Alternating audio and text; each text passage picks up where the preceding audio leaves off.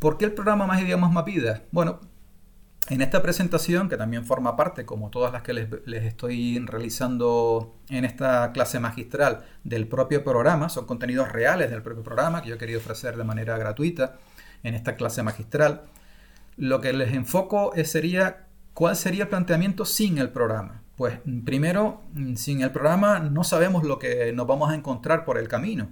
Nos vamos a meter en el aprendizaje de un idioma, un proceso tremendamente complejo, sin tener los conocimientos adecuados. Es como cuando nos metemos a padres sin que nadie nos enseñara cómo, o cuando montamos una empresa por primera vez sin habernos formado adecuadamente antes y ponemos en riesgo, pues, a veces nuestro patrimonio. Creemos que un idioma se aprende como una asignatura y nos focalizamos simplemente en ir a clases, eso es un gran error y bueno, afortunadamente cada vez más vamos cambiando ese planteamiento y vamos optimizando esa formación de manera genérica, de manera global. Gastamos dinero en clases a lo largo de los años, que a lo mejor no sería eh, imprescindible, realmente, insisto, no, no hace falta. Deberíamos más bien aprender a optimizar los momentos en los que lo debemos hacer. Yo recuerdo, por ejemplo, cuando estaba empezando en Alemania, fui a, clases en determinados momentos de los años que estuve viviendo allí. Y la verdad que en, esos, en esas clases, que serían a lo mejor en total, después de tres o cuatro años en, en Alemania, no sé, seis meses, cinco meses como máximo. Primero en grupos y después eh, solamente con, el profesor, eh, en one to one. La verdad que como ya tenía mucha base anterior y estaba constantemente en ese proceso de inmersión del idioma, le saqué muchísimo partido a ese tiempo mucho más reducido ¿no? de, de clases. En, cuando, en cuanto al ruso, salvo unas clases del eh, programa de Red Kalinka en internet, no he ido a ninguna clase de ruso. Si es verdad que mi circunstancia personal me permite todos los días em, practicarlo con, mi mujer, que es rusa, pero ciertamente, bueno, mi intención era demostrar que efectivamente se puede aprender un idioma y no un idioma fácil, como es el ruso, que desde luego no lo es, sin tener que estar invirtiendo mucho tiempo y sobre todo muchos recursos económicos en clases particulares. Que insisto, si se encuentra un buen profesor y un buen método, siempre pueden ayudar si no lo podemos permitir. Mm, con los sistemas tradicionales, en un programa como de más idiomas, más vidas, eh, muchas veces nos, frustramos y abandonamos en nuestro empeño porque no vemos progreso. No conseguimos sobre todo lanzarnos en ese momento clave, fundamental, que es cuando empezamos a hablar en ese idioma, que lo hagamos mal, aunque cometamos muchos, muchos errores, que son nuestros mejores profesores. Nos tenemos que enamorar de nuestros errores. Yo eso se lo digo constantemente a mi mujer que está aprendiendo español. Nos tenemos que enamorar de las meteduras de pastas y los disparates que decimos cuando estamos aprendiendo un idioma, porque de ahí, de donde más vamos a aprender. El no saber mm, hacia dónde vamos, el no saber dónde nos hemos metido, el no tener un tutor, un coach, como les comento que puedo hacer yo en el programa de Más Idiomas Más Vida, evidentemente nos genera también eh, frustración y cada vez vamos perdiendo la motivación hasta incluso el punto de, de, abandonar, ¿no? Y todo ese tiempo previo que estuvimos estudiando, aprendiendo y gastando dinero, al final no sirve para nada. Porque el, tema de los idiomas es que si no los practicas, terminas olvidándolos y al final, bueno, no deja de ser, sí, un, aprendizaje desde el punto de vista intelectual, por saber un poco de qué va la película, pero el objetivo final, que es tener una herramienta que te permita comunicarte, no la, no la tienes, ¿no? Si no consigues mantener eh, ese proceso y llegar a un nivel al menos intermedio, si no alto. Entonces, mm, si tampoco sabemos cómo lidiar con los momentos de crisis, que suelen repetirse como todos los procesos de aprendizaje y son bastante análogas, yo las comento con detalle, como veremos luego en el, en el programa, pues también podremos perder mucho tiempo, incluso pues, eh, tirar la toalla. ¿no? Eh, los recursos los podemos al final no utilizar de manera óptima con lo que se supone. Y al final tampoco si no tenemos muy claro dónde nos hemos metido, pues igual eh, perdemos la posibilidad de utilizar materiales y contenidos muy buenos. Y mi gran pasión, las tecnologías que tenemos a día de hoy, yo les comento en el programa mm, todas las tecnologías que son eh, gratuitas, eh, eh, focalizadas y optimizadas para el, aprendizaje de idiomas que yo utilizo con bastante regularidad y que si nos tenemos esa información, claro que las podemos encontrar y algunas ya las conocerán seguro, pero la realidad es que tenerlas todas, las que yo les ofrezco en el programa, les llevaría meses, les llevaría pues lo que me ha pasado a mí, años en, en encontrarlas. De hecho yo estoy constantemente descubriendo cosas y algunas eh, de manera reciente que me han ayudado un montón a progresar en el, en el proceso, cuando yo me dedicaba a, esto desde hacía, desde años.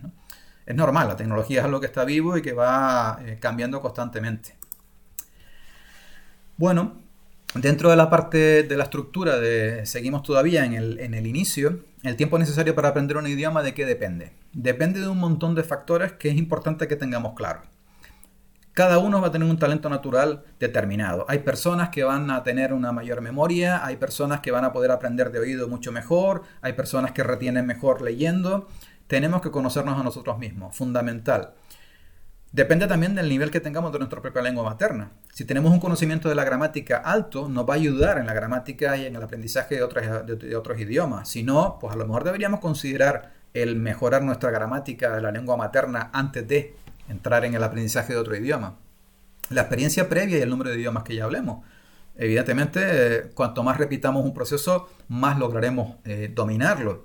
Con lo cual, pues no es lo mismo aprender una cuarta lengua que aprender la, la primera lengua extranjera la motivación, que es lo que eh, nos empuja, ¿no? ese leitmotiv que yo comento en el libro y en el programa. Los métodos que vamos a utilizar, cuáles son las principales estrategias, las principales prácticas, la forma de enfocarlo, el, principio básico de aprendizaje, que insisto en el programa Más Idiomas Mapidas está basado en la inmersión.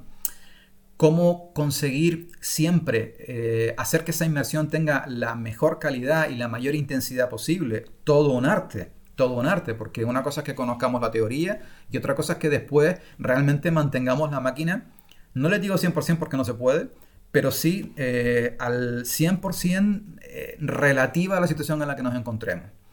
Hay veces que le podemos dedicar tres horas al día porque esas tres horas estén muy bien utilizadas, muy bien aprovechadas. Hay otras veces que nada más que le podemos dedicar media hora al día, pues que esa media hora también se haga con la máxima intensidad. La parte del entorno, otro arte. Mm, el entorno tiene mucho que ver con lo que comentábamos del tema de la inmersión, es decir, todos aquellos eh, factores, situaciones personas que nos rodean. No es lo mismo aprender inglés en, Suecia que aprender inglés a lo mejor en, eh, bueno, no sé, en un pueblo de España donde solamente se habla el español.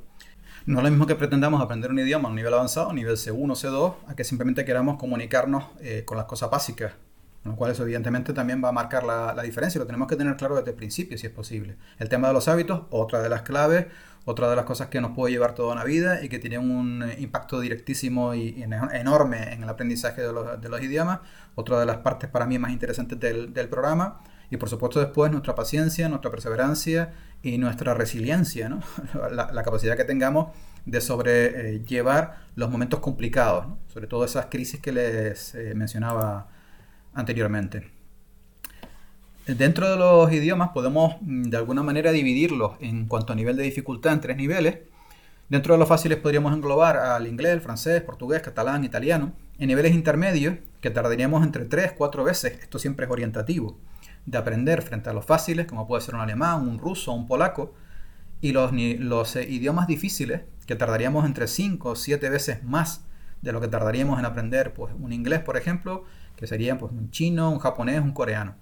Esto no es ninguna nimiedad, es, un tema que debemos tener muy claro, porque si no disponemos de mucho tiempo, si no tenemos a lo mejor mucha eh, carencia hacia el aprendizaje de los idiomas, a lo mejor no nos atrae demasiado, no lo tenemos muy claro, meternos con un idioma como el chino, que aunque quisiéramos, mm, nos podría llevar, no sé, 10 años para llegar a lo mejor a un B2, mm, eh, yo sé que esto les puede sonar un poco exagerado, sobre todo teniendo en cuenta que hay algunos programas que hacen milagros en el mercado, lo, digo, lo digo de broma.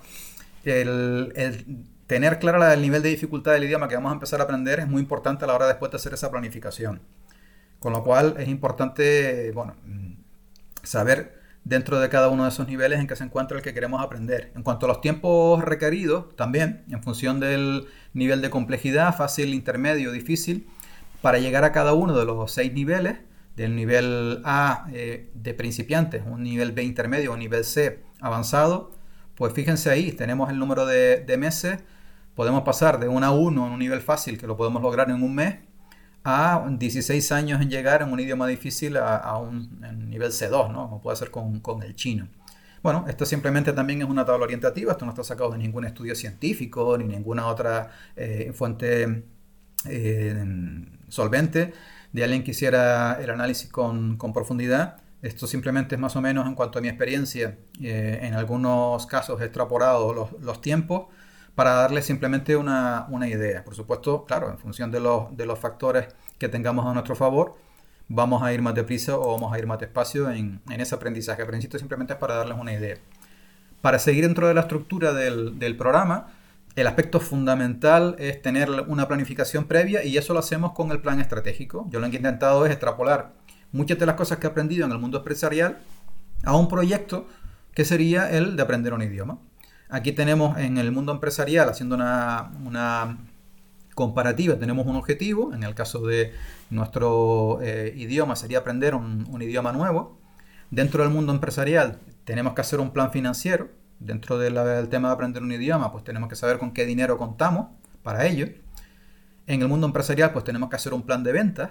Aquí, en cuanto a aprender un idioma, tenemos que intentar lograr llegar a un eh, nivel B1 hablado el primer año, o al menos lo antes posible. Es uno de los aspectos fundamentales. Lo podríamos poner como una especie de objetivo de venta si lo comparáramos con el mundo empresarial. En cuanto a los recursos humanos del mundo empresarial, pues en este caso sería de nuestro propio tiempo, nosotros somos nuestros propios recursos y bueno, ver de cuánto tiempo al final disponemos de ese recurso, que es nuestro, nuestro tiempo. Eh, lo que sería el mercado en el mundo empresarial podría tener una equivalencia en lo que sería el, entorno. El producto, pues sería al final el idioma que queremos eh, aprender. El marketing, el método de aprendizaje que vamos a utilizar, que no tiene, insisto, por qué ser siempre el mismo. Podemos ir cambiando a lo largo del proceso y es una de las cosas que aprendemos en el programa. Nuestras fortalezas y debilidades, amenazas y oportunidades, también tenerlas en cuenta a la hora de, diseñar nuestro plan estratégico. Entonces, bueno, estos otros los aspectos que comento en el programa y que tiene esa em, equiparación con el mundo empresarial para al final intentar arrancar todo este proceso con las mayores garantías posibles. Este plan estratégico te va a ayudar siempre a tener presente tus objetivos a corto, medio y plazo, a corto, perdón, medio y largo plazo. Tener siempre claros cuáles son tus recursos, tenerlos identificados y poder después optimizarlos, sacarles el mayor rédito posible a cada uno de ellos concretar con todo detalle tu plan de estudio y tus tiempos de inversión, definir aquellas tácticas, ejercicios y prácticas y las herramientas mm, adecuadas para cada momento del aprendizaje que va a cambiar. Evidentemente no es lo mismo cuando estamos en un momento inicial con, eh, como eh, principiante a un nivel avanzado. Y llevar un diario de la evolución, de cómo vamos avanzando en el proceso, en donde no solamente vamos a anotar nuestros logros, algo importantísimo porque nos puede ayudar tremendamente eh, a motivarnos y en, los momentos de, crisis, sino cómo hemos sido capaces, a partir de lo que hemos aprendido, de lo que podemos aprender en el programa, de superar esas crisis.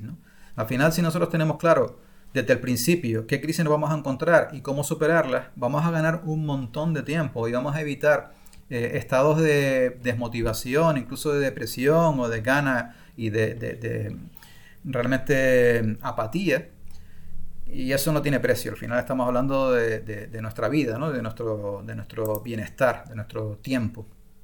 Las partes del plan estratégico son cuatro grandes bloques. Esa fase inicial, la parte clave de definir muy bien cuál es lo que el, motivo, la motivación que nos empuja a aprender ese idioma, intentar que sea lo más sólido posible hacer esa planificación y luego hacerle un seguimiento de esa planificación. No es algo que tengamos que invertir mucho tiempo, no se trata de que estemos más tiempo en el plan estratégico, ni mucho menos que con nuestros procesos de inversión, pero sí es algo que tenemos que tener por escrito, realizado y haciéndole un seguimiento eh, pormenorizado. Dentro de los pilares del método de inversión son, los he querido resumir en 10 eh, columnas, 10 mm, eh, fundamentos que son los siguientes y que ahora detallaré a continuación para que se lleven lo que les comentaba al principio, información útil y que puedan poner en práctica sobre la marcha. Los hábitos, los factores esenciales, que son factores psicológicos, el entorno, nuestros aliados, la tecnología, los contenidos, los materiales, las prácticas, los tándems y las crisis. Vamos a verlos uno por uno. Empezaremos por en la parte del método antes de entrar, perdón, le, voy a comentar algunos fundamentos que también menciono en el programa, que son aspectos eh, muy importantes que debemos tener muy presentes, sobre todo a, la hora también de definir nuestro plan estratégico. Podríamos definir el aprendizaje de un idioma en dos fases, una fase inicial y una fase avanzada. ¿Cuál es la fase inicial? La que tardamos en llegar desde que empezamos hasta un aproximadamente un B2 hablado. Ese sería el objetivo. Y nos lo tendríamos que plantear para llegar a él lo antes posible y no perderlo de vista hasta que no lleguemos. Para ello tendremos que realizar una inmersión intensiva, sobre todo en el estudio del idioma, con lo cual necesitaremos los mejores materiales y empezar a desarrollar los hábitos adecuados para esa fase de aprendizaje y estudio. Entonces estamos aprendiendo más como, como lo hace un adulto, como aprenderíamos al final una, una, asignatura también, aunque no me gusta hacer la comparativa porque evidentemente iríamos al método tradicional que no funciona. Pero sí es cierto que en esta fase pasa mucho, por ejemplo, en dedicarle muchas horas al aprendizaje de vocabulario. Sobre todo por eso le hago hincapié en el tema del, del estudio, ¿no? la inmersión masiva en el, eh, intensiva perdón, en el estudio. El desarrollo de nuevos hábitos se, se comentan con detalle en el, en el, programa. Además es interesante porque, em, bueno, unos hábitos no, no, nos permiten desarrollar a su vez otros, ¿no? Están como encadenados. Y la siguiente fase, que es la fase avanzada, que es una vez llegamos a ese nivel B2 hablado, ahí ya hemos alcanzado la velocidad de crucero y el planteamiento de aprendizaje cambia radicalmente. Porque ya no es tanto el hecho de estudiar el idioma, sino de ponerlo en práctica, de vivirlo, que evidentemente probablemente para la mayoría les resulte más entretenido, más divertido, con más encanto.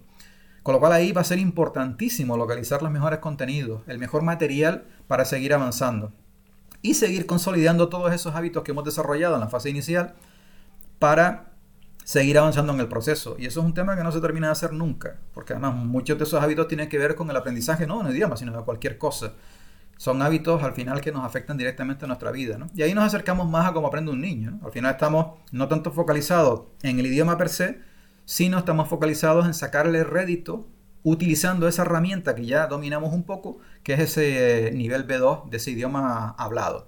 Entonces eso es importante tenerlo eh, presente, digamos esos dos grandes bloques que marcan una diferencia muy importante a la hora de la metodología que podamos utilizar para aprender. En la fase inicial de un nivel B2 hablado, pues tenemos también la, necesidad de superar sobre todo puntos críticos que nos alejen de ese bucle infinito del eterno principiante, de ese BIEP, que son nuestros miedos, nuestras dudas, nuestras inseguridades, de hablar en público, de cometer errores, etcétera, etcétera, etcétera. Es una comunicación a veces más artificial, porque estamos forzando un poco la maquinaria, puesto que evidentemente no tenemos los conocimientos adecuados para llegar a hablarlo con un nivel alto. Y el idioma al final es un fin en sí mismo, no es una herramienta como veremos en la fase avanzada. Al final es muy importante nuestro entorno, porque aquí es donde podemos flaquear mucho más y si no tenemos ese entorno que nos apoye y esos aliados, puede resultar el proceso bastante más eh, tedioso, largo e improductivo. Y bueno, es donde consolidamos la base del, idioma que luego vamos a poder desarrollar de una manera práctica hablando en la siguiente fase, que es la que vemos a continuación, que sería la avanzada. Ya hemos llegado a un nivel B2 hablado, ya hemos demostrado, nos hemos demostrado nosotros mismos, y eso sobre todo en el primer idioma que aprendemos, es fundamental que somos capaces de lograrlo. Todo el mundo es capaz de lograrlo, pero no todo el mundo está convencido de ello e intentar que esa comunicación se realice, que podamos hablar de una manera ya más natural, no tan artificial, no, a lo mejor con tantos errores como en la fase inicial. Y ya el idioma deja de ser un objetivo per se y se convierte en una herramienta para lograr otras cosas. Comunicarnos con otras personas, poder viajar, utilizarlo a nivel profesional, a, a la hora de consumir un montón de contenidos, acceder a libros que antes no podíamos leer y un larguísimo etcétera. Con lo cual ahí nuestro entorno se amplía. Es como si tapáramos la caja de Pandora y de buenas a primeras pues viéramos una enorme cantidad de posibilidades.